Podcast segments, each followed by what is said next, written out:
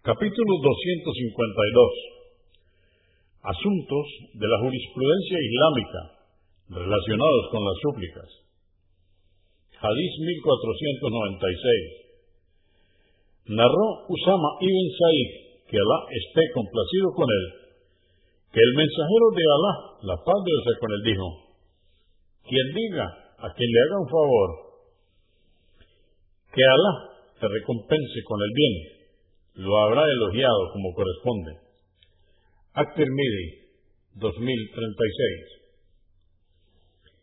Hadís 1497, narró Yahweh, que Alá esté complacido con él, que el mensajero de Alá, la paz de Dios con él, dijo, no imprequéis contra vosotros mismos, vuestros hijos o vuestra riqueza, no sea que Alá responda a estas peticiones y ellos os acarreen una desgracia.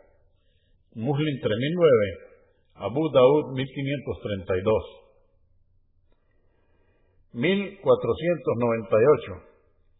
Narró Abu Huraira, que Alá esté complacido con él, que el mensajero de Alá, la paz de Dios con él, dijo, cuando más cercano está el siervo de su Señor, es durante la postración.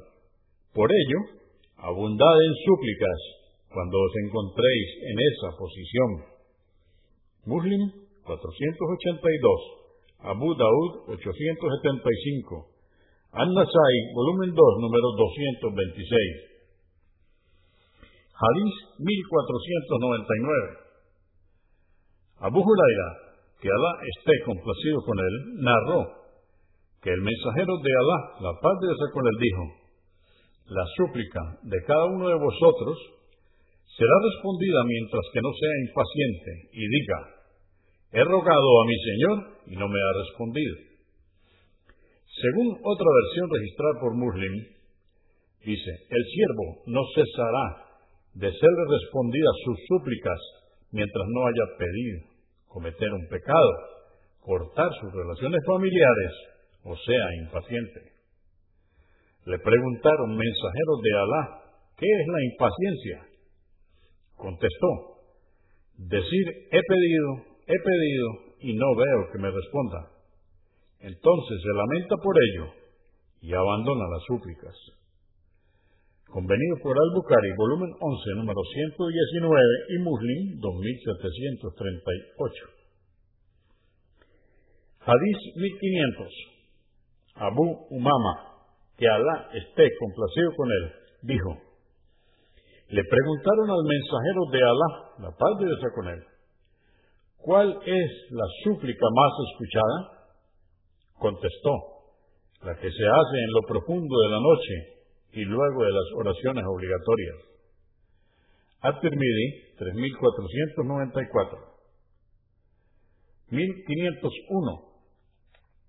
Narró Ubada ibn as-Samit, que Alá esté complacido con él, que el mensajero de Alá, la paz de Dios con él, dijo, no hay musulmán sobre la tierra que haya hecho una súplica a Alá y que Él no se la haya concedido o le haya librado de algún mal, mientras no haya pedido cometer algún pecado o cortar sus relaciones familiares.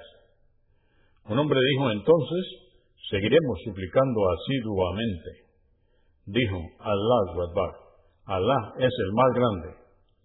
At-Tirmidhi 3568.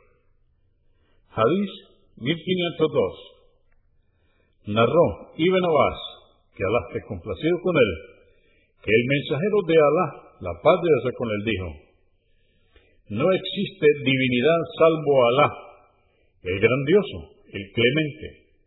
No existe divinidad salvo Alá, Señor del trono inmenso. No existe divinidad salvo Alá, Señor de los cielos y de la tierra y Señor generoso del trono.